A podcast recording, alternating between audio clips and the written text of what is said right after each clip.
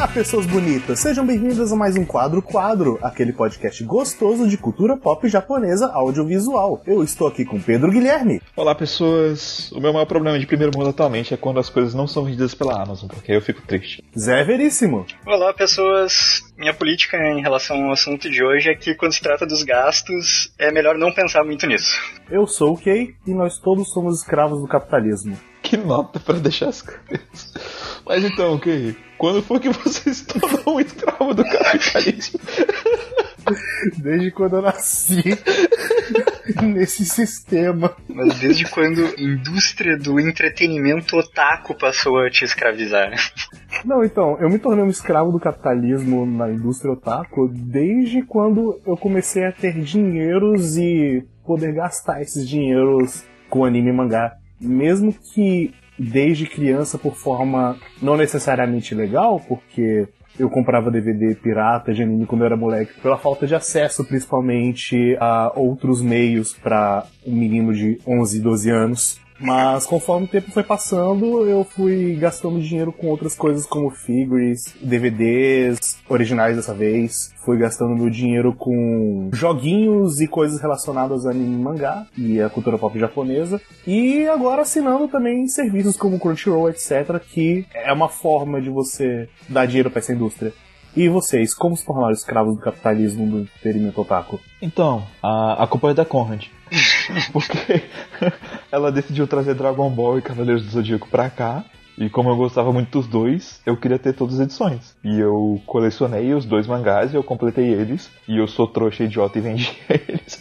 Mas o meu consumismo come começou assim muito cedo. Tudo culpa da Conrad. E consequentemente depois havia o JBC para ajudar. E aí se tornou uma bola de neve, né?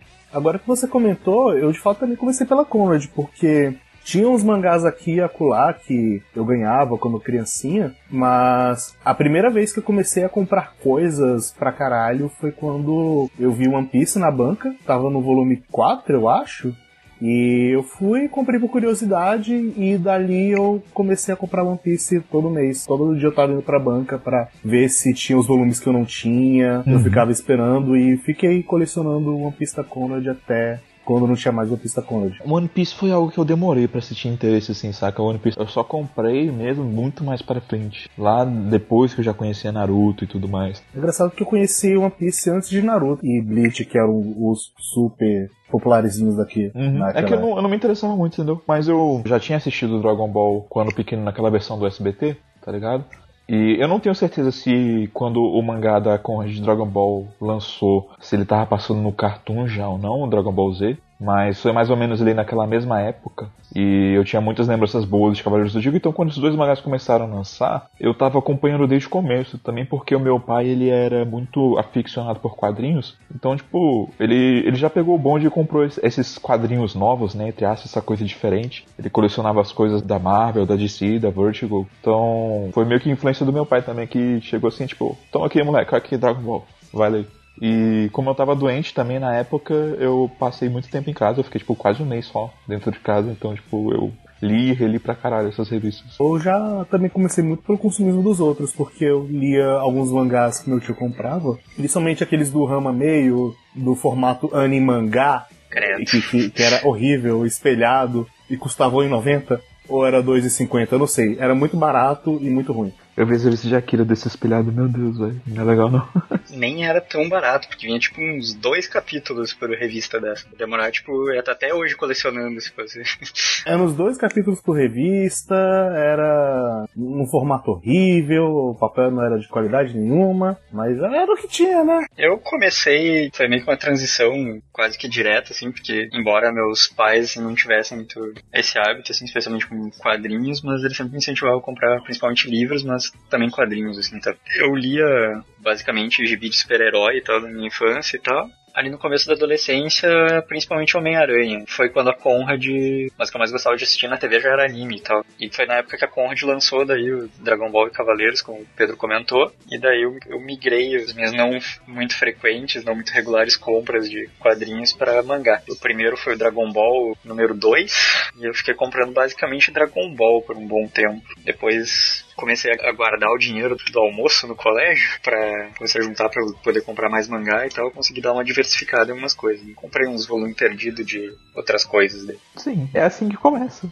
É assim que você vira um escravo do capitalismo. É, primeiro você tá comprando mangá, aí quando você menos percebe, tá gastando 150 dólares numa figura. Não só isso, é tipo. É, é uma lembrança carinhosa que você tem da sua infância que se transforma em um interesse muito maior, que degringola para um hábito, que degringola para consumismo e que vai gastar o seu dinheiro. É, eu acho que por uns bons anos fiquei só com mangá mesmo, até porque não tinha lá muitas opções por aqui, né, no Brasil. Não serve pra São Paulo e coisa assim, tinha, tinha na Liberdade coisa. Sim, aqui em Brasília mesmo não tinha muita opção também. Isso porque é a capital, né? Mas pois é. era bem difícil aqui pra gente conseguir certas coisas. Fiquei uns bons anos só no mangá e depois acho que, sei lá, isso foi com uns 12 anos, eu acho. Os primeiros mangás que comprei, 11, 12 anos. E depois acho que foi só quando uns 16, 17 por aí, que foi. Eu fui descobrir que tinha evento de anime em Porto Alegre. Talvez conte um pouco nisso, mas acho que não muito. Mas daí lá dentro tinha. Também comprei, como o Kay falou, tipo, bom velho DVD piratão, né? Eu acho que todo mundo da nossa época comprou DVD piratão, né? Porque a gente não tinha. Sim, sim. É, às vezes você não podia baixar, porque nem sempre a internet estava contribuindo. Exatamente. Aí você ainda queria ver seus animinhos, né? O problema é quando você comprava e tava lá, dia fã para fã, não compre. Você, você se sentiu trouxa, né, por ter comprado.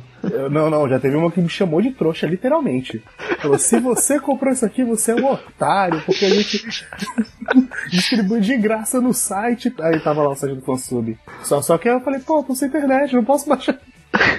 Por uns, sei lá, uns dois ou três anos, talvez, daí eu fiquei, tipo, de vez em quando eu comprava uns DVDs de, desse tipo em evento. Daí, tipo, eu e um amigo meu que ia comigo nos eventos e tal, Johnny, se eventualmente ele ouve a gente, então vai lembrar de algumas histórias. A gente já tinha aprendido até quais eram os melhores pirateadores, assim, vendiam os DVDs com uma qualidade melhor então. É, mas a gente falou de coisas novas e coisas piratas, e na parte de sebos, vocês frequentavam sebos tal, para conseguir alguns mangás usados em boa qualidade, pegar algumas compilações em sebo. Eu, na verdade, eu nunca frequentei sebo. Eu só ia em sebo casualmente, assim, depois já da adolescência, quando eu já tava na faculdade, porque tinha amigos que trabalhavam no sebinho, né? E tinha gente que frequentava o sebinho, que é, é um sebo bem famoso aqui de Brasília, e geralmente lá tinha bastante coisa, né? Revista, mangá antigo e tal. Só que nessa época eu meio que já tinha me desfeito da minha coleção de mangás, o que é uma burrice extraordinária, que eu me arrependo até hoje porque eu perdi todos os volumes de Dragon Ball,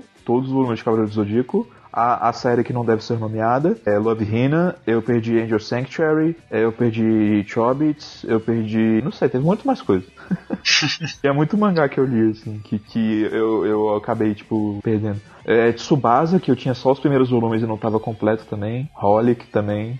Eu era muito fag da Clamp na época. No geral, é foi um período, assim, tipo, da fase adolescente pra fase adulta que eu frequentei sebos, mas, tipo, eu não comprava muita coisa, sabe? Eu comprava mais, tipo, filmes antigos e livros do que mangá em si. É. é, eu também nunca fui muito de frequentar sebo. O que eu fazia era comprar normalmente coleções que eu queria muito em evento de anime mesmo. Era sempre uma oportunidade de você achar algumas coleções bem baratas. Inclusive, o meu Gun completo foi comprado em evento de anime. E teve alguns outros mangás que eu não lembro e alguns eu acabei vendendo e perdendo ao longo do caminho. Mas é. foi nesse esquema. Seba eu só fui frequentar mesmo quando eu passei a trabalhar em um. Quando eu passei a trabalhar em um, eu inevitavelmente comecei a frequentar. É, é o mínimo que se espera, né? E metade do meu salário foi pra comprar mangás. É, eu mais ou menos nessa época aí, que eu um pouco depois dessa época que eu comecei a frequentar evento, ali por uns 17 anos, 18, eu comecei a ir em sebo às vezes também. Porque afinal foi aumentando o número de coleções e coisa assim, daí foi pegando coleção no meio do caminho, daí tinha que comprar o número antigo. Então comecei bastante em sebo.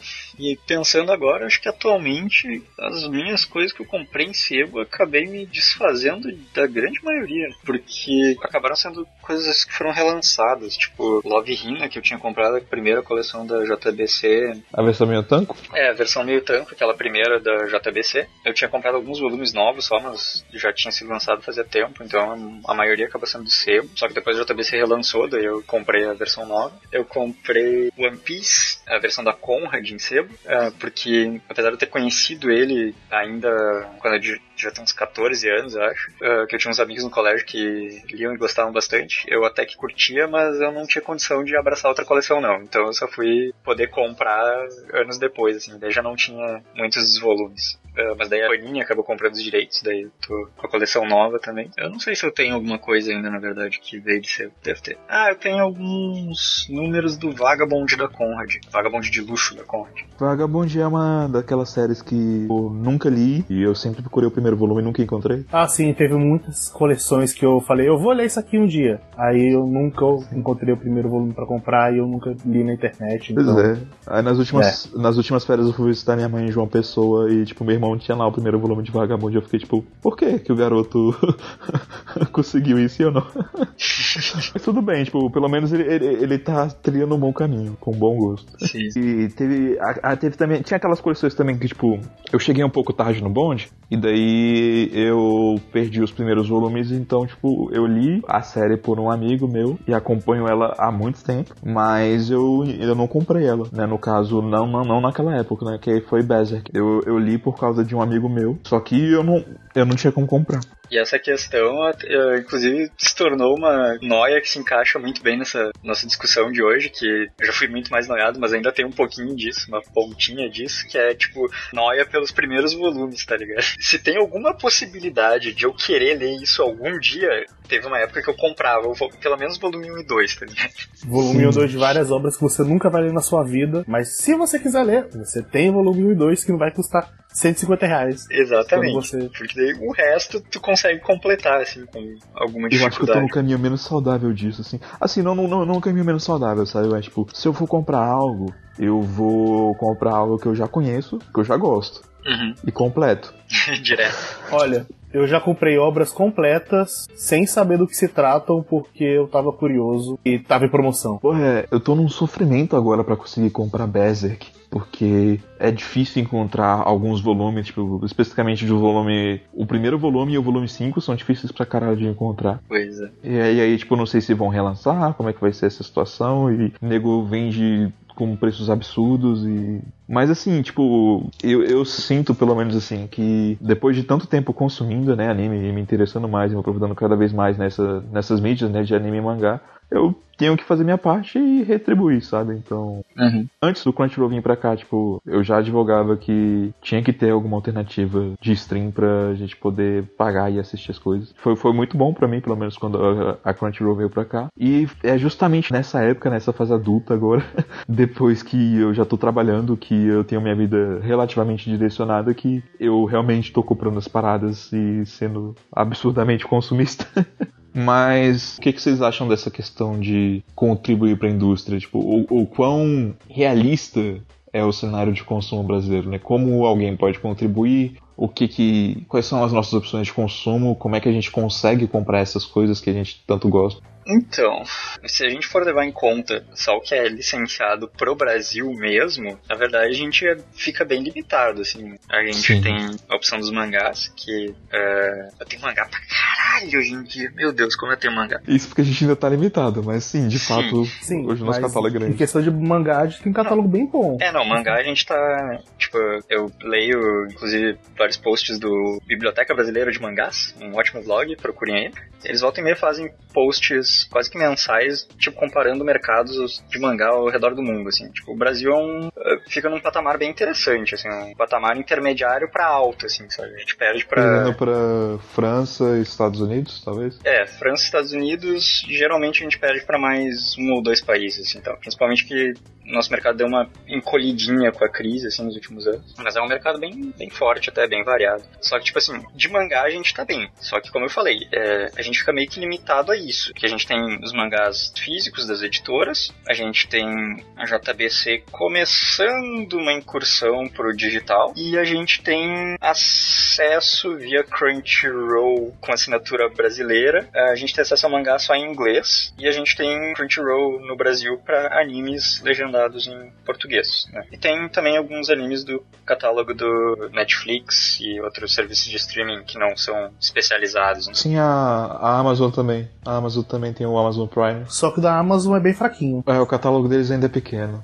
A Amazon se sobressai mais tipo, pra acompanhar uma ou duas pérolas sazonais, né, no caso, de Sim. temporada, assim, que, que tá passando. Mas eu acredito que com o tempo o catálogo deles vai ficar mais robusto. Não, com certeza, a tendência é essa. E além disso, a gente tem então um serviço de streaming especializado, os eventuais títulos que surjam nos serviços de streaming mais gerais, assim, e a gente tem muito pouco de home video, digamos assim, de anime em mídia física, né? É, muito pouco mesmo. Quase nada. Eu acho que as únicas coisas que a gente teve de, de realmente de vídeo que foram os animes que foram serializados na TV a cabo, né? Então, tipo, a gente teve Yu Hakusho, a gente teve Cavaleiro do Zodíaco. Dragon Ball, Dragon Ball Z. É, Algumas pessoas falam Evangelho, mas eu sinceramente nunca vi. Então, eu acho que é lenda urbana. Não, Evangelion teve os filmes. Rebuild chegou a ter. Sendo que ainda por cima foi daquele jeito. Tipo, Rebuild 1.0 eu tenho o Blu-ray. Quando lançou o 2.0, a empresa já licenciou só a versão DVD.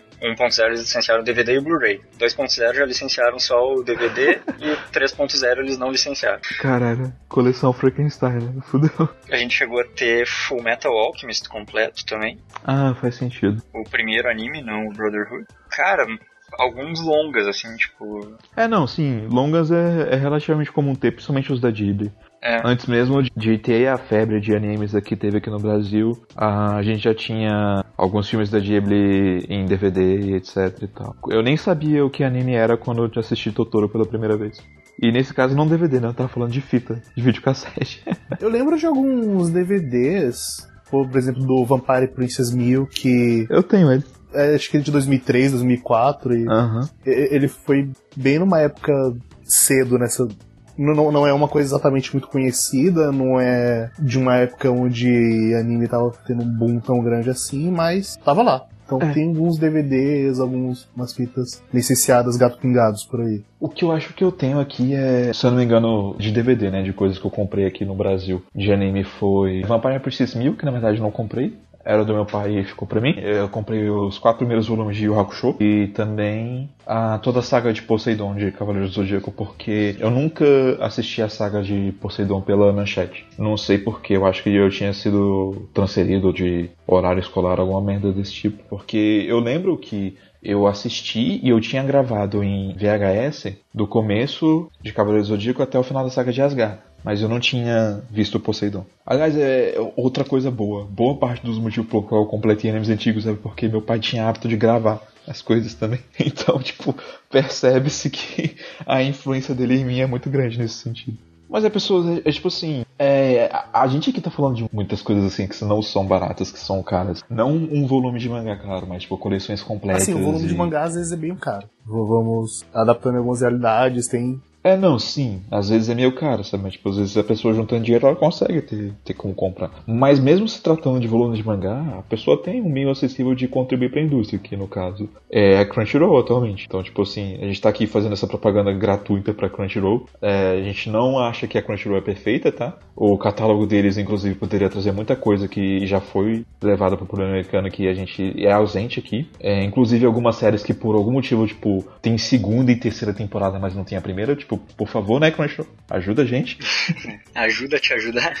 Mas apesar dos apesares, o catálogo de animes da Crunchyroll é gigante. E o preço é bem razoável, gente. É o preço da Netflix, é 15, 16 reais por mês. É um serviço de qualidade que vale a pena você pagar e prestar. E já é comprovado que tá dando muito, muito retorno pra indústria, então não tem motivo para não pular nesse bonde. Só o fato de você poder acompanhar alguns animes da temporada, infelizmente não todos, por meios legais, já acho que vale bastante a pena. É, ele tem uns Sim. problemas aqui e acolá. É, é, um bom negócio até. E se você não vive em 2010, você sabe que os fansubs não estão mais rápidos que a Crunchyroll agora. Não tem nem como, tem Samocash. Então se você quiser ver na hora, você vai ter como ver na hora, né? Assim, uma hora depois. Mas... Vamos combinar, fansub não é muito bom. É, alguns se sobressaem, só que a maioria é, é, meio. Esses que priorizam velocidade, então. É, é. é costuma ser bem lamentável, assim. O pessoal reclama de tradução do Crunchyroll, só que, rapaz. É bem triste comparar a tradução, uma tradução feita por um profissional, porque tradução de fansub ou, ou tradução de fã, assim, sabe? Isso para mim fica gritante não só por causa dos fansubs, né, e da, da Crunchyroll, mas também, tipo, por diferenças que eu noto de DVDs oficiais que eu comprei e principalmente de tradução de light novel, que é, é, é gritante, assim, sabe, a diferença. Tipo, lendo as novels de Monogatari e vendo o anime e vendo a tradução do fansub e depois procurando as, as, as traduções que a, ainda são disponíveis na internet, das versões de Bakemonogatari, tipo, a tradução profissional, a tradução oficial é anos luz melhor. Então, é foda. Não querendo condenar fansubs, porque é, a gente só tá aqui basicamente por causa de fansub, praticamente, mas... Sim, sim. E sejamos verdadeiros, a gente ainda consome muito trabalho deles, embora não dos brasileiros, provavelmente. Sim, sim, a gente ainda... Nada contra os brasileiros, mas é porque... Mas eu comprei, tem animes que eu quero acompanhar, tem animes que eu gosto muito, só que eles infelizmente não estão disponíveis por streams daqui. Aí a gente uhum. recorre a fansub. É basicamente isso tem, tem coisas que não, não são acessíveis. E aí, tipo, a gente recorre aos métodos que a gente tem para conseguir assistir. Eu deveria me sentir culpado com isso? Não, porque eu, eu não tenho um meio acessível para conseguir adquirir isso. E esse é o maior problema. Tipo, a gente tá falando aqui de consumismo e a gente se esforça para conseguir essas coisas que a gente tanto gosta, mas não é fácil não, é difícil pra caralho.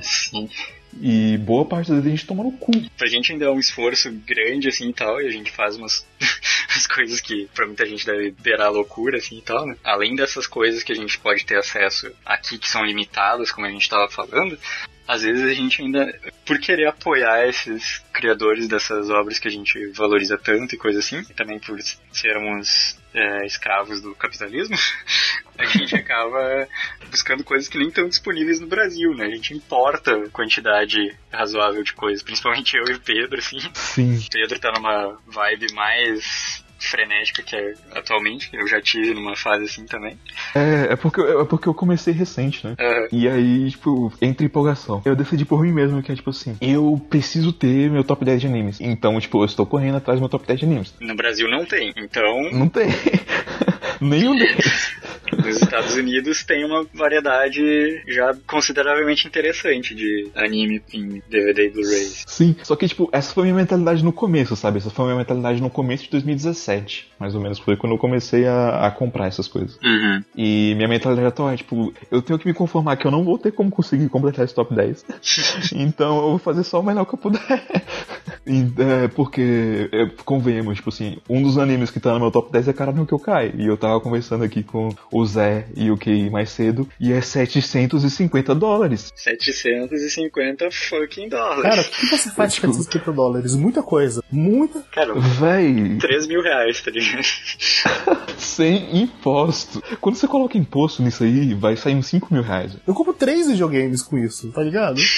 é muito caro, velho. Então, tipo assim, é, cada escolha é uma renúncia. E tem coisas que nunca mais vão ter. E assim, Pedro tá mais focado em animes, assim, que, como eu tava falando, é um negócio que tá. É, animes e novels, né? Mangás é meu segundo plano. Terceiro plano, na verdade. Né? Novel é um mercado que tá. Light novel tá começando no Brasil, assim tal, tá devagarinho, tá tendo uma coisa aqui, outra ali, mas muito pouquinha coisa que a gente tem. Uhum. E os Estados Unidos já tá mais consolidado, assim, mais É, novel, novel pelo menos é um mercado mais interessante para o público brasileiro, porque eu acho. Se você pelo menos souber inglês, você tem como ter acesso às novelas agora por causa da Amazon. Todas as editoras e distribuidoras de novel têm acordo com a Amazon. Então, tipo, a Amazon recebe essas novelas e ela distribui aqui no Brasil, ela entrega. Então, se você quer comprar alguma série que você acha interessante, você tem como fazer isso pela Amazon por um preço razoável. Cada volume é 50 reais, o que é mais ou menos o preço de um livro aqui no Brasil. Então, eu acho o preço relativamente justo, assim, sabe? Depender da novel. Então, se você quiser, tiver interessado em Monogatari, por exemplo, você tem como comprar. Se você estiver interessado em ReZero, como fez sucesso aqui, você tem como comprar. No Game No Life, tem gente que gosta, é, você tem como comprar também. E por aí vai, sabe? Tipo, tem coisas assim que são mais acessíveis. É, é engraçado que alguns mangás, mesmo não tendo aquela coisa de você comprar no papel maravilhoso, só para dar um suporte na indústria, eu comprei alguns mangás na Amazon digital, pra ler no Kindle mesmo.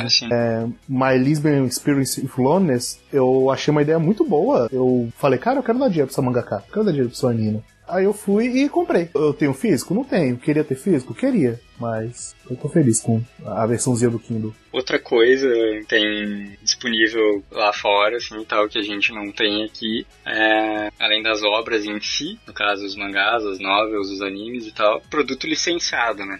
Altos bonequinhos da hora. É, tipo, aqui a gente, na época que anime era uma coisa mais forte em TV fechada, e inclusive na TV aberta, a gente chegava a ter uma quantidade maior de coisas. Os Cavaleiros do Zodíaco É. aqui. Depois com Dragon Ball, com Pokémon, várias coisas, assim, então eu chegava a ter brinquedo de tudo isso, é, costumava ter uns cadernos, umas roupas, umas coisinhas assim Uhum. e tal. Eu acho algo interessante pro pessoal saber, né? É que no caso, o grosso do lucro, né, da indústria, ele não é exatamente Blu-ray e DVD, né? Talvez em algum caso aqui e ali. É porque tem muito merchandising envolvido, tem muitas ramificações envolvidas, e tipo, cada uma dessas ramificações conta. Seja um drama CD que vai ser lançado depois, uma figure, é, chaveirinho, etc. Tudo isso conta pro lucro, entendeu? E boa parte das vezes o grosso do lucro tá nesse merchandising, né? Não é à toa que tem séries que anos depois continuam rendendo dinheiro por aí. Já tô que tem séries que foram feitas para vender bonequinho. Sim, Boa parte. muita gente, né, nesse universo de consumo de mangá e anime acaba se interessando bastante também é pelas action figures, né, as famosas figures. As Figmas, as statues, as próprias action figures mesmo, todas elas. Você tem um personagem que você gosta muito de uma série, então, tipo, você quer. Né? Você quer dar- ter aquele enfeite adornando a sua mesa, a sua coleção, sei lá. São, é, são efeitos muito bonitos de você ver. O único problema é que às vezes eles são meio frágeis e dependendo de como você vive, estrutura da sua casa, família, talvez esteja ocorrendo alguns riscos. Eu falo isso por experiência própria. Mas o, o, o foda também é o preço. Preço e acesso. Porque. Sim, sim, é, não é nem um pouco acessível. Figures É, são sim. caras, você tem que importar. é, É porque assim, tipo assim, a importação, teoricamente, teoricamente é pra ela dar certo. Só que a gente tem um grande problema aqui no Brasil chamado Receita Federal, que teoricamente era pra funcionar, mas não funciona essa merda. Então você faz a sua compra, gastando seu dinheiro, já sabendo que você vai pagar boa parte do que já pagou em imposto. às vezes mais do que a e figure. ainda assim, e ainda assim, a merda da sua encomenda não chega. Às vezes, ah, eu vou gastar 300 reais com essa figure. Ah, e quando ela chegar, ah, eu vou gastar 350 com frete mais imposto. Se chegar, Se chegar. esse é o problema, se chegar. Porra, eu. A, a minha última compra, na verdade, não minha última compra, mas a, a- eu fiz uma compra em dezembro. Porque eu pensei, ah, final de ano, vou sair de férias, recebi o décimo terceiro. Eu posso me dar um presente de Natal, né? Eu acho que eu posso me dar um presente de Natal. Então, vou comprar a coleção completa de Kinho, porque tá em promoção na Right Stuff. Tá 60 dólares, 3 Blu-rays. Porra, maravilhoso. Comprei. É, não chegou até hoje.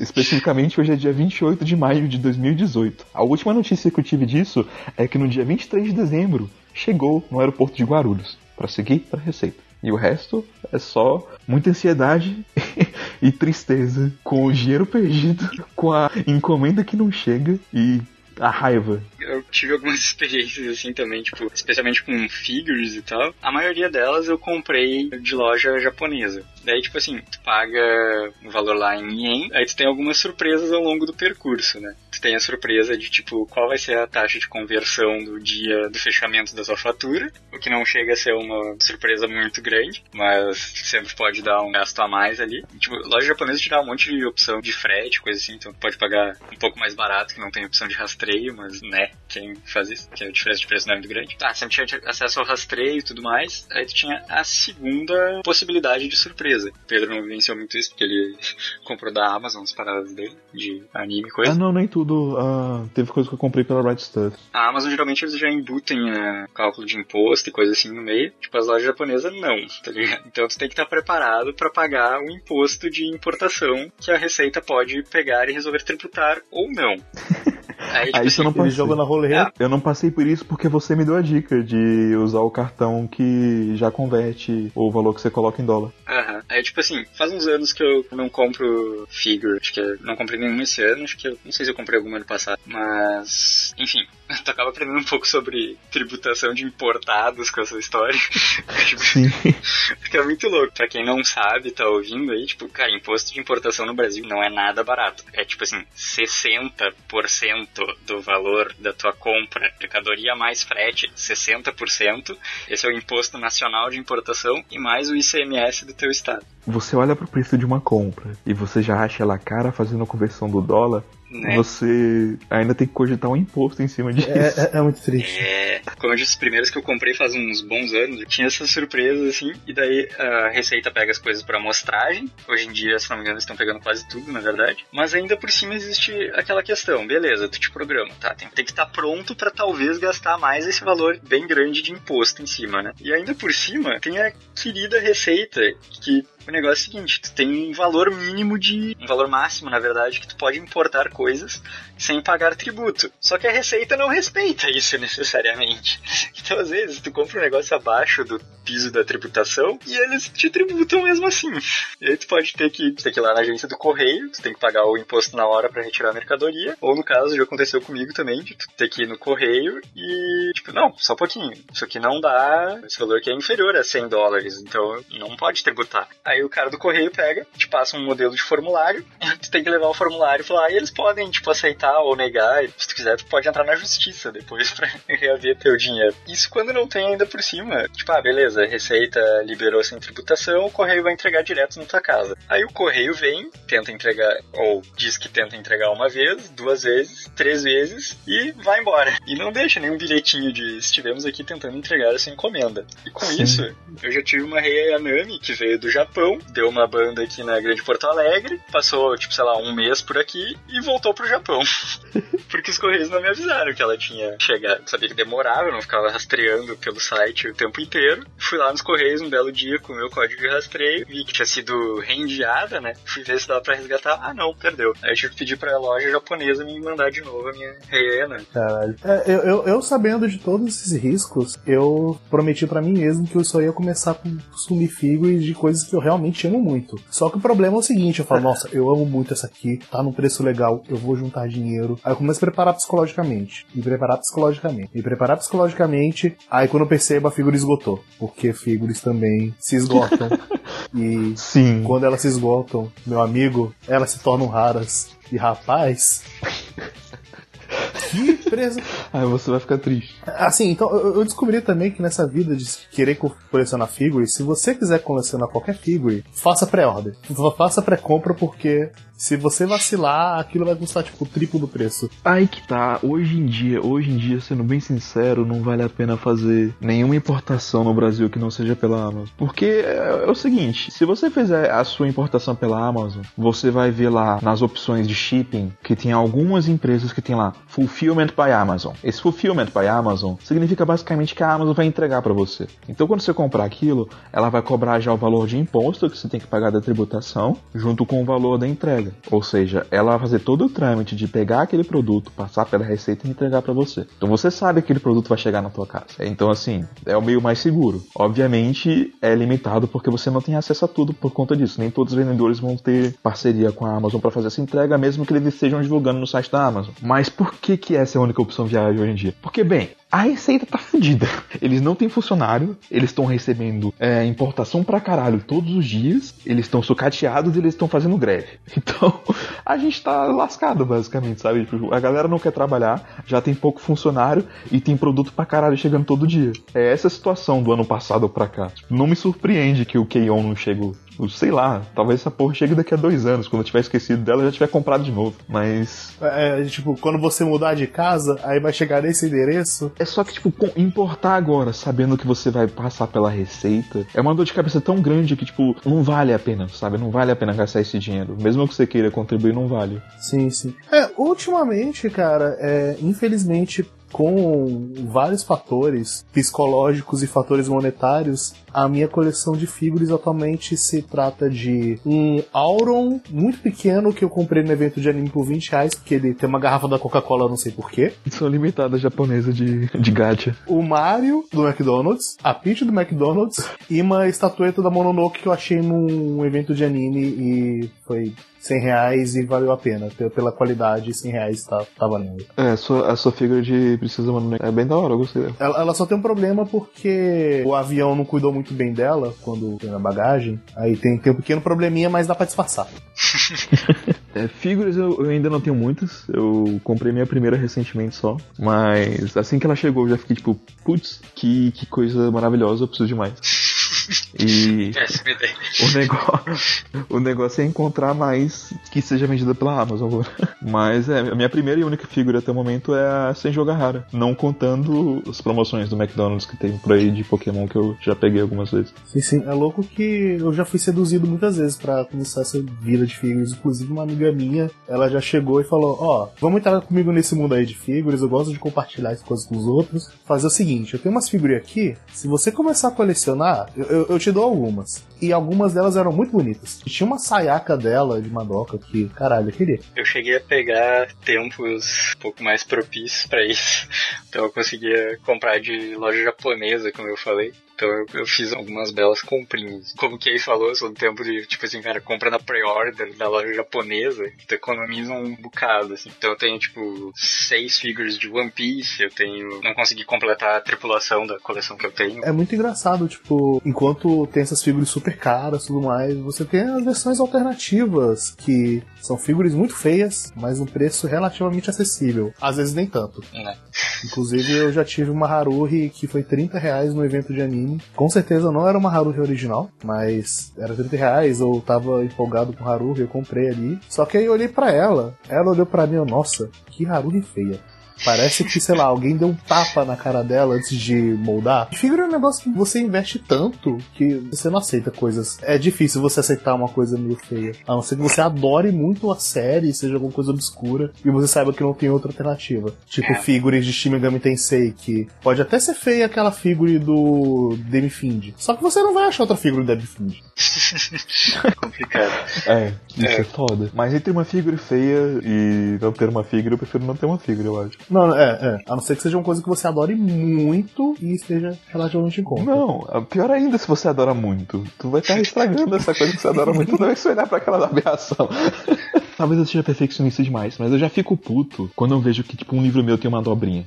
É impensável, cara. Não, não pode. Cara, com figura eu sou meio chato mesmo também. Eu tenho essas do One Piece que eu falei que são uma coleçãozinha mais, mais básica. São, são pequenininhos, mas são médio pra pequenos, assim. E depois tem umas maiores, assim, que, que é melhor não pensar muito no quanto eu gastei nessas coisas. Uh, eu tenho um Sakuragi e um Rukawa deslandante, bem grandes e bem lindos. E eu tenho a, a única que eu, as únicas coisas que eu comprei já via Amazon e coisas assim são umas de Medaka Box. Você tem umas bem legais de Medaka Box. Eu já tinha passado a época no Japão, passou a época, não lança nunca mais. Tem que catar em lojas ao redor do mundo que ainda tem alguma coisa em estoque. falar em lojas em catar no mundo, eu, eu quero falar a minha última aventura com compras e o quão errado ela deu. Opa. Como eu falei, a minha mentalidade já mudou de comprar o meu top 10 de animes pra o que eu consegui. Primeiro, porque eu não vou pagar 750 dólares em box de cara no Kyokai. Segundo, porque eu não vou pagar 500 dólares em box de Evangelion, mas agora eu não preciso mais porque eu completei Evangelion pela coleção da Viz Media, então eu vou me, dou por satisfeito. Já conta. Terceiro, por causa dessa experiência com Hibiki Euphonium, que foi... Hibiki Euphonium foi licenciada aqui no ocidente pela Pony Canyon, e foi uma edição um pouquinho controversa, porque era... Cada volume de Hibiki Euphonium tem mais ou menos cinco episódios, dois volumes de cinco e um volume de quatro. E era uma edição de colecionador, nessa edição você tinha tanto o DVD da série quanto o Blu-ray, junto com alguns bônus, tipo cartões de personagens, é, você tinha um guia com imagens de, de animação, detalhando algumas coisas da produção e etc. Então, tipo, é, era uma edição bem bonitinha, só que cinco episódios. E cada volume tava 70 dólares. Então, tipo, o pessoal já ficou bem ultrajado, porque, tipo, cinco episódios 70 dólares é muito caro. Tem séries completas que você consegue por metade desse preço, pra você ter ideia. Então, já era uma edição cara e não valia a pena eu comprar ela naquele momento porque não tinha dinheiro. Então, tipo, a, as compras que eu fui fazendo fui priorizando outras coisas. Até porque o Hibiki era meu quarto anime preferido e os meus três primeiros eu já consegui. Três primeiros entre aspas, né? Porque Monogatari eu consegui só as novas, mas eu consegui a série em anime diária e a série em anime de Clannad e fico feliz por isso. Então, Hibiki eu fui ver nesse, nesse segundo plano e eu pensei, né, comigo mesmo, ah, é meu aniversário, né? A mesma mentalidade do Natal. Eu acho que eu mereço um presente, né? Eu vou me dar um presente. Sentido. E aí eu decidi comprar Hibiki Eufônio. E é claro, né? Eu vou comprar os três completos. Vou, vou lá na, na Amazon. As versões que tinham para serem vendidas, que eram mais baratas, eram as versões da Right Stuff. Então não iam vir pela Amazon. Mas era mais barato, assim. Era consideravelmente mais barato, assim. 50 dólares cada edição. Porque não bastasse ser 70 dólares antes, o preço de agora tinha aumentado. Então cada uma tava 80 dólares. E na, na outra revendedora que era feita pela Amazon tava 50 dólares a mais. E aí eu comprei. Beleza, vamos lá, vamos comprar três volumes. Pá, o que, que aconteceu? Essa revendedora não tinha mais o primeiro volume. Só que eles aceitaram meu pagamento. Aí o que, que eles fizeram? Vamos mandar os dois, o volume 2 e o volume 3, vamos cancelar o primeiro. Aí a gente reembolsa ele. Então, tipo, eu me fudi. Porque eu comprei o negócio achando que ia ter ele de uma forma, me enviaram de outra, já cobraram o valor e me reembolsaram o valor do que não tem eu vou receber uma coleção incompleta e teoricamente eu teria que procurar uma outra loja para pagar mais caro para encontrar esse primeiro volume de Hibiki. Aí que tá o problema. Eu não tenho nem a opção de pagar mais caro por ele porque não existe mais em lugar nenhum. Lugar, absolutamente lugar nenhum. Eu olhei outros, outros lugares, eu procurei revendedoras americanas, eu mandei e-mails para elas perguntando se tinham no estoque, não tinham no estoque. Eu comprei de site australiano, não tinha no site australiano, porque basicamente todo mundo tá pegando da Pony Canyon. E a Pony Canyon não quer mais distribuir Hibiki. Então eu me fudi porque eu vou ter uma coleção incompleta e é o tipo de coisa que eu mais odeio de ter. Mas pelo menos eu, eu, eu me sinto menos mal de, de, de ter contribuído pra Hibiki, sabe? A única coisa que alivia a dor de, dessa compra injustificada e de, desse negócio que vai chegar e eu ainda vou ter que pagar imposto para receber é que pelo menos eu contribuí pra indústria. Mas é uma merda esse tipo de risco quando uma, uma empresa não atualiza o catálogo dela e você faz a compra achando que eles têm um produto e eles não têm. E ainda assim eles te fodem, porque tipo, tá, né? A gente viu os outros, foda-se. É foda. Mas é isso aí. E só para encerrar, uma coisa que eu sinto que eu sou feliz, barra sou triste, é que acho que minha prioridade atualmente em questão de colecionismo, de ficar comprando coisinhas, não tá em anime, nem mangá, nem figura, tá em videogame. Nossa, videogame é tão mais acessível que essas coisas. Por outro lado, alguns jogos específicos, puta que pariu. e, e, e, às vezes não é nem algum jogo muito. Por exemplo, Puyo Puyo Tetris. Eu tive que importar Puyo Puyo Tetris, porque Puyo Puyo Tetris não tem digital no versão de PS4. Ele simplesmente não tem aqui no Brasil. É tipo, a gente tem muitos jogos que são licenciados aqui no Brasil e você consegue relativamente fácil. Puyo Puyo Tetris não. Então eu tive que importar essa essa porra. Aí quando eu fui jogar Puyo Puyo uhum. Tetris com alguns amigos meus, um deles olhou e falou: Cara, espero que você não tenha pagado 100 reais ou mais dessa porra, não. E eu simplesmente fiquei calado porque se fosse 100 reais, seria muito mais barato. É foda, velho. E ai, a gente gostaria que as coisas fossem mais acessíveis, né? Só, é, só, é só isso. Seria muito mais fácil. Mas é, é tipo, eu acho que pelo menos uh, a gente fica contente pelo que tem, né? Sim. Pelas é, coisas que tem. Tipo, eu fico realmente muito, muito feliz com a minha coleção, por mais singela que ela seja. Só de ter, tipo, meus três animes preferidos já é, já é algo maravilhoso. Assim. Dá, dá uma felicidade você ver, tipo, o Persona 2 ali. Dá uma felicidade você ver o Puyo Puyo Inclusive, falando de joguinhos, a Atlus tá de parabéns para as versões físicas dela, porque todos os jogos da Atlus que eu comprei, a versão física, mesmo sendo uma versão standard, sempre vem com algum agradozinho físico bonito. É, infelizmente a única exceção disso é o Persona 4 Golden do Vita. Eu tenho uma versão física e é só o cartucho. Hum. Bem, eu acho que para encerrar o cast tem duas perguntas. Primeiro, qual que é o item atual que é o mais precioso da coleção de vocês? Aquele assim que, tipo, em hipótese nenhuma, não importa o quão pobre você fique, quanto a inflação suba, nem que você tenha que vender sua casa, você não vai vender esse produto. E qual é a próxima compra que vocês gostariam de fazer? Ou que vocês vão fazer?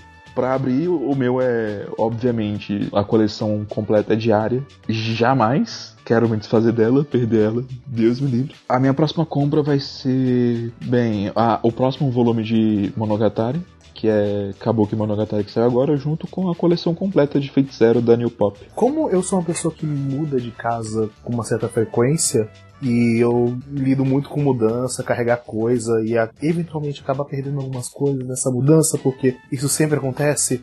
E já teve época que eu mudava de um em um ano, de dois em dois anos. O tempo mais que eu fiquei numa casa foi seis anos. Eu acho que eu aprendi a me desapegar de certas coisas. Então eu não tenho uma coisa ainda tão preciosa assim. Mas no momento eu acho que, tipo, o que eu não me desfazeria de jeito nenhum, nem fudendo, é o meu Persona 2 e meu Nintendo Switch. Uhum. É a minha compra dos sonhos que eu não vou sei se quando vai ser. Eu não sei como vou conseguir, mas eu quero. Eu tô muito de olho numa Curiço. Namoro essa Curiço há muitos anos. Ah, a sua opção é a Amazon agora, né? Pesquisa pela Amazon pra ver se tem alguma que faz a entrega aí. Sim, sim. É, é, é, mas é uma específica. É, é, uma específica que eu namoro ela há muitos não, anos. Não, tô ligado. Essa aqui é a versão da Kotobukiya. Uhum. Eu tô ligado qual que é. Ela e muitas outras figuras eu fico apaixonado. É, sim, é curioso que o Zé já tem. E, e, eu fico triste porque, assim, tem algumas figuras que eu queria, mas são de séries mais desconhecidas, então é mais difícil de achar. Figuras de, de algumas visual novels que você fala, nossa, eu gosto muito desse personagem. Pena que eu não vou achar uma figura dela no preço acessível. É foda isso. Aliás, é rata. As figuras de Love são muito fáceis de achar. Acabei de achar aqui um monte de mas... Bom, a minha. Difícil isso. É eu gosto muito dessas minhas coleções, mas acho que se eu tivesse que escolher uma, provavelmente seria a minha figura da Medaka Max Factor. Embora ainda dê pra achar ela e tal, já não foi barato. É uma figura que eu gosto muito, assim, das minhas obras favoritas da vida. Então é algo que eu provavelmente, coisa que eu mais relutaria ou que eu, hipótese alguma, me é, desfaria sim. dela. Se fosse para dar uma resposta completa, eu sei que a nossa resposta seria muito Olha, eu tô pesquisando, é. tô pesquisando aqui, achei um monte de figura que eu colocaria na. Ah, meu Deus, não posso colhar. É, é, uma coisa que você não pode fazer, pesquisar figure, porque você fica toda hora, meu Deus. É bem Cara, complicado. a gente tá três horas literalmente pensando figure. É, tipo, a gente gravou um podcast porque a gente tava os três no Discord olhando figure também. Exatamente. Na verdade, não tem nenhum grande plano no momento, assim. Então, eu tava vendo aqui para confirmar qual era a minha figura da metade. Aí eu lembrei que, tipo assim, um plano vagamente distante que dificilmente se confirmará algum dia era de ter um, não um quarto inteiro que nem o Maguro tem no, no anime no mangá, mas uma parede dedicada a Medaka Box, tá ligado? Seria algo bem legal de se fazer. Seria bem legal. Eu tenho um sonho de fazer isso, mas com o Monogatari. Cara, eu, eu tenho um sonho de ter umas estantes assim, tipo, essa estante aqui é dessa série, essa estante é dessa outra série. Com certeza. Eu tenho vontade de fazer isso com Persona e Monogatari, basicamente. Eu, eu tenho vontade de fazer com Persona, eu tenho vontade de fazer com algumas obras da Gainax, eu tenho vontade de fazer com Metroid, eu tenho. Ah, tem muita coisa que eu adoro. É, é que aí depende de a que nível estamos falando, né? Se eu ganhar na Mega Sena, eu vou ter vários ambientes desses, assim. Você tem o Museu das Figuras, né? Exatamente. É, é, é engraçado, assim, as pessoas falam que ficam pobres porque distribuem dinheiro depois que ganha na Mega Sena. Não, a gente vai ficar pobre de novo. Porque vai gastar tudo com bonequinho. Gastei tudo em bonequinho. É complicado. Ela tem um número surpreendente até de, dada a não tão grande popularidade da obra, tem um número relativamente grande de figuras. Mas dá um trabalho essa porra. Tem várias figuras super valorizadas pra caralho. Tipo, tem a versão coelhinha dela, tá tipo mais de 300 dólares. É, não, é foda. A Monogatari, pelo menos, não são nesse nível, 300 dólares, saca? Mas a maior parte delas, as boas mesmo, são tipo 100, 150 dólares. Então. E geralmente são a, as figuras da Good Smile e da Kotobuki. A da Manpresto, eu, eu, eu dei sorte porque eu comprei minha Messenger Garra da Manpresto porque ela era boa. Mas eu tava vendo as outras figuras da Manpresto e, tipo, tá difícil achar uma que preste. Só a Tsuki, que é uma figura da Irmandade do Araragi, parece boa, mas, tipo, as outras, caralho. Ah, mentira, eu achei uma outra boa da Banpresto, só que ela é mais cara e não chega aqui só pra ficar triste. Qual é o nome da irmã mais velha do Sagatsu no Lion? Shiori, Nossa, é... Deu um branco do caralho, velho. Esqueci assim? também. Momo, Rina e... Eu tô com a Kari na cabeça, mas não é a Kari. Eu acho que é a Kari, sim. É a Kari. É a Kari? Eu acho que é a Kari, sim. Eu, eu acho que eu tô é a Kari, a Kari, a Kari, a Kari, sim. A Kari Sangatsu no Lion, Tem uma é figure da Kari é. que é, é, é, é, um... Ela é tão linda, cara, que, meu Deus, cara, é um pecado aquilo. Aquilo parece de verdade, tão bem feito que é aquele tecido. Vai tomar no seu cu. Que, que roupa bem feita. Parece que ela tá vestindo uma roupa de verdade. Eu, eu já tô pesquisando aqui depois que você falou. Péssima ideia. Ah, isso é inevitável. Tipo assim, já era pra gente ter terminado o cast faz uns 10 minutos quando a gente tá aqui pesquisando figuras e conversando. Cara, eu acho que eu vou terminar com. A gente vai ficar conversando aqui e eu vou dar fade out, tá ligado? Vai acabar assim. vai acabar com fade out, viu? Porque. Cara, olha, olha, olha essa roupa. Vai tomar muito. E detalhes absurdos na roupa. Tipo, vai tomar cu esse suéter, né? Ah, tem certeza que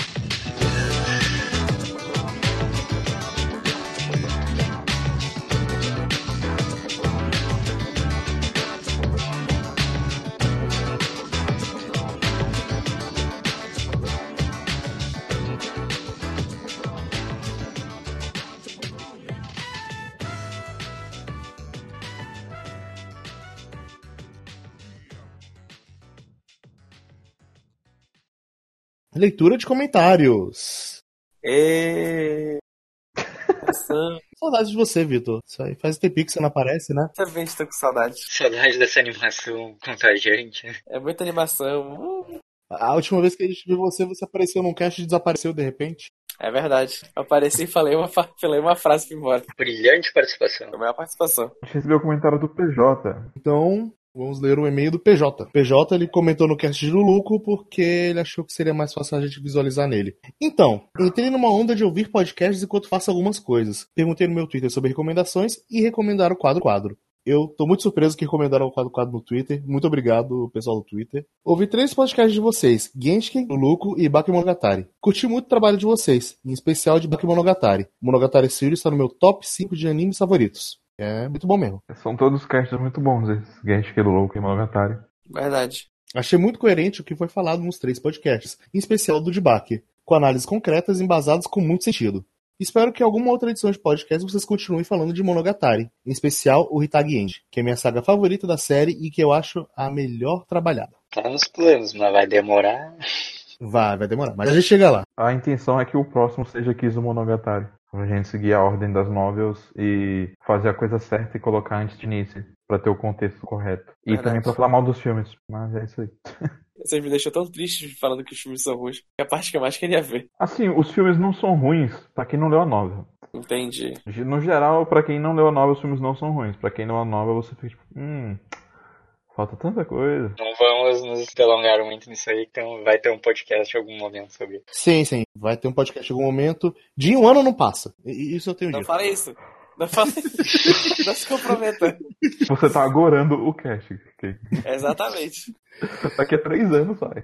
Não, três. Não. Tá, tá agorando mais. Pronto, nunca vai sair. É, eu parei aonde? Ah, tá. Vocês me deixaram com muita vontade de reassistir, Kaká. Pena ou não que minha lista de animes ainda é bem grande. Essa lista de animes nunca acaba, gente. O Plant Watch sempre vai estar tá lá. Queria fazer uma recomendação e particularmente tenho muita vontade de ouvir um podcast sobre Showa Genroku Rakugo Shinju. A gente, se eu não me engano, citou ele nos animes do ano, não foi? Sim, Sim mas a gente falou muito, muito, muito superficialmente sobre ele. É, porque... Eu, eu, é, porque pouca pessoa, poucas pessoas assistiram. Mas eu acho que tanto eu quanto o Zé quanto Guerreiros concordamos que ele é um anime que daria uma pauta interessante para um cast no futuro. Então a, a, gente considera ele. Talvez não seja só prioridade no começo agora, mas isso a gente, a gente ainda vai definir. Sim, sim. E- não tá- É um ótimo anime. E sobre cast de Shogen Kurakugo Shinjo, o Tanaka Sentai, podcast Tanaka Sentai, ele fez um podcast sobre Shogen que eu lembro de ter gostado bastante. Então, enquanto não sai o nosso, escuta o deles lá porque é bem bom. E eles também têm uma abordagem parecida com a nossa e tal. Além de fazer coisas ouvindo quadro quadro, faça coisas ouvindo Tanaka Sentai. Muito bom, a gente recomenda. Esse anime é meu preferido até então, considerando uma completa obra de arte e perfeito em todos os pontos. Acho que seria interessante se vocês dessem uma chance pra obra. A gente vai dar eventualmente. Ele tá entre os melhores animes, tanto de 2017 quanto de 2016 pra mim. Eu acho que a gente colocou ele no top 3 de 2017, não foi? Mesmo não todo mundo tendo Acho visto, que mas eles venderam Por bastante. ali, sim. Ou top 5 ou top 3, não me lembro direito. Sim, eu acredito que sim. Eu acho que foi Showa, é, Hoseki no Kuni e Sangatsu, que teve seu primeiro lugar roubado. Mas Bom, o Seki no Kuni foi um ótimo primeiro lugar, eu tô feliz. não consigo. A gente tem que, a gente tem que, ser aberto com essa desonestidade. Mas, de qualquer forma, eu, eu acredito que vai ser bem possível a gente comentar sobre Showa Hiroku no futuro. Eu acho ele um anime excelente. É, eu acho ele praticamente perfeito em tudo que ele faz. É um anime que eu, eu re- eu recomendo facilmente, assim, pra todo mundo, sabe? Mas eu acho que talvez tenha que estar no momento certo pra assistir. No mais, parabéns pelo bom trabalho de vocês. Vou procurar mais coisas para ouvir aqui do site e aguardo novos episódios. Ah, muito obrigado. Ele deixou o Twitter aqui, se alguém quiser seguir ele. Então é isso aí, né? PJ, qualquer coisa, desculpe o cansaço, mas a gente segue a vida. Ele fez, obrigado, PJ. Abração pra você, beijo e eu espero ver mais de você. E espalhe a nossa palavra, já que você gostou bastante da gente. Então, por favor, considere nosso esforço. se você, JBC, quiser considerar nosso esforço também e dar uma graça pra gente falar, mentira. Olha, eu, eu, eu, Never